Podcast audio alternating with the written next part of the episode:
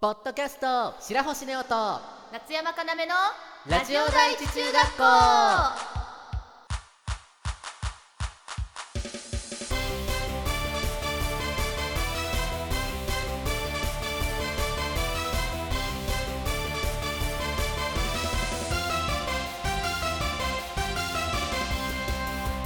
皆さんこんにちは夏山かなめです。白星ネオです。この番組は中学校からの同級生の男の子アイドル白星ネオと声優夏山かなめがお送りするラジオ番組です。はいというわけで。何ですか？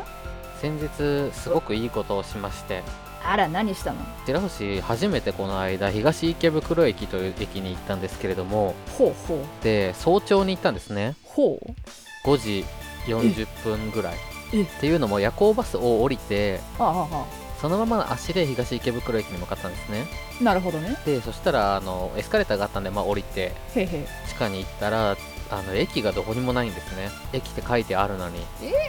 で夜行バスで降りたので他にもこう降りた人が何人かこう一緒に一緒にというか別についてきてるわけじゃないんですけどもあの夜行バスあるあるでうん。みんな寝ぼけてるので誰かが歩いていった方向に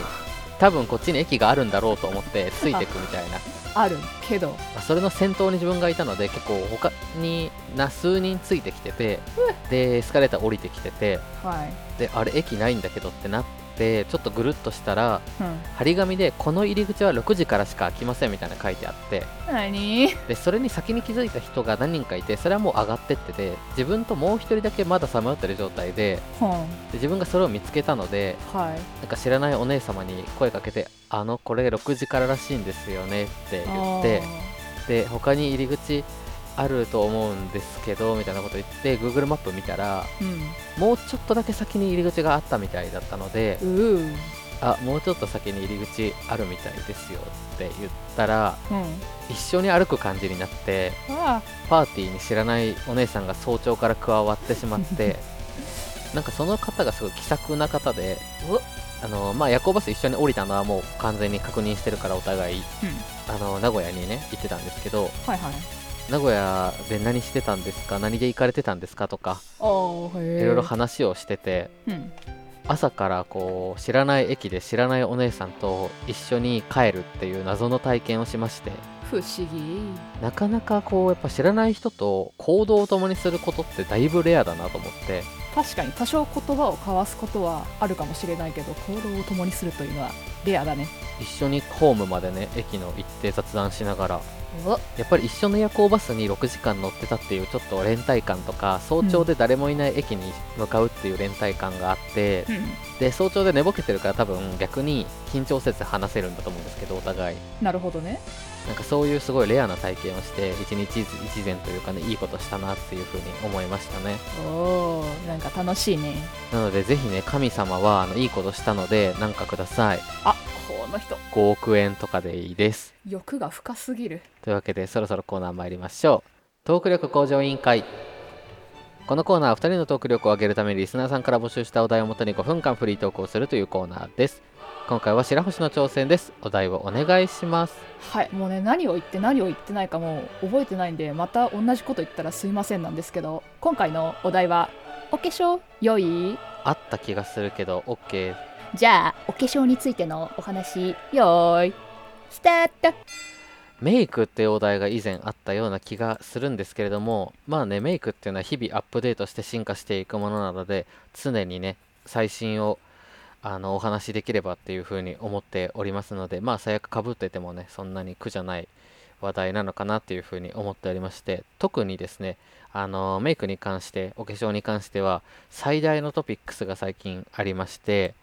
まあというのもですねまあ、まず先日原宿に夏山と一緒にいた時にアットコスメストアっていうねコスメのあの大きいお店があるんですけれどもそこでこれが欲しいんだよねとかこれがあったら買おうかなとか言ってた化粧品がいくつかありましてであの色とかね、まあ、香りとか見て買いたいなっていうので一回こう見に行ったっていう感じなんですけれどもそこであのポールジョーっていうまあちょっとこうちょっとお高めな化粧品ブランドの下地ですね。最初に肌に塗るものなんですけれどもそれとあとローラメルシアローラメルシエっていうこれもちょっとお高めのブランドなんですけれどもそこのあのボディクリームっていう、まあ、お風呂とか出た後とかにこう保湿のために塗ったりするようなやつとそれと同じ匂いの香水ですね。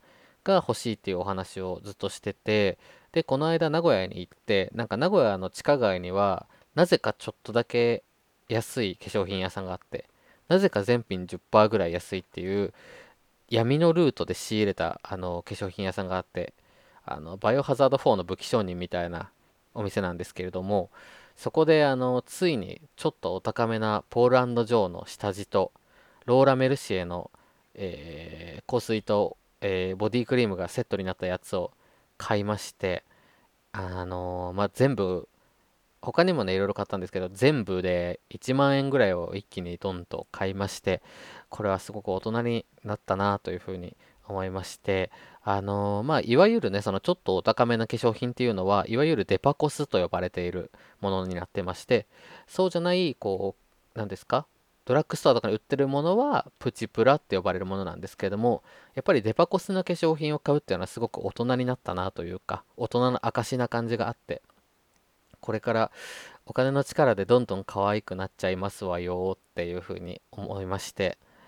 それと他にも最近メイク動画で、あの結構ずっと見ていた ZEESEA っていうねこれはまあちょっとプチプラ寄りというかねプチプラの中ではちょっと高い感じなんですけども ZEESEA のアイシャドウパレットを買いましてこれもずっとメイク動画で見てて色味めちゃくちゃ可愛いなと思ってたので買えてすごい良かったなって思ったのとあとあのー今度夏山も含めて旅行に行こうって言っててそれが結構南南南南っていう感じの場所なのでこう日差しとかがね結構強いところだと思うんですけどそれをあの南の方に住んでる知り合いの人に話したらこの化粧違うこの、えー日焼け止めがいいよっていうのを教えてもらってそれがアネッサのなんか金色のちょっといいやつの日焼け止めがすごいおすすめだよって言われてそれも買いましたなんか PA2 プラスとかまあ、なんちゃらプラスとか言うと思うんですけど、それが PA4 プラスっていう、見たことないプラスの数ついてて、その、ドラゴンボール Z みたいなことですよね。だから、その、日焼け止め界のフリーザー、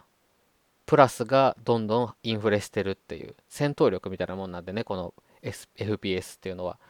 まあ、どんだけ日差しに強いかっていうやつなんですけども、まあ、4プラスもあればかなりね防げるし例えばこう水にこうちょっと使ったりとかしても全然大丈夫らしくてそのアネッサの化粧違うさっきから、あのー日焼け止めって言おうとしたら化粧水って言っちゃうっていう謎現象発生してますけどもアネッサの日焼け止めも買ったのでもうこれ準備満タンだなっていうふうに思っていて、まあ、他にもね欲しいコスメたくさんあって今欲しいのはケイトのモンスターリップだったかなっていうやつで、まあ、ケイトっていうねこれはプチプラのドラッグストアとかにもあるような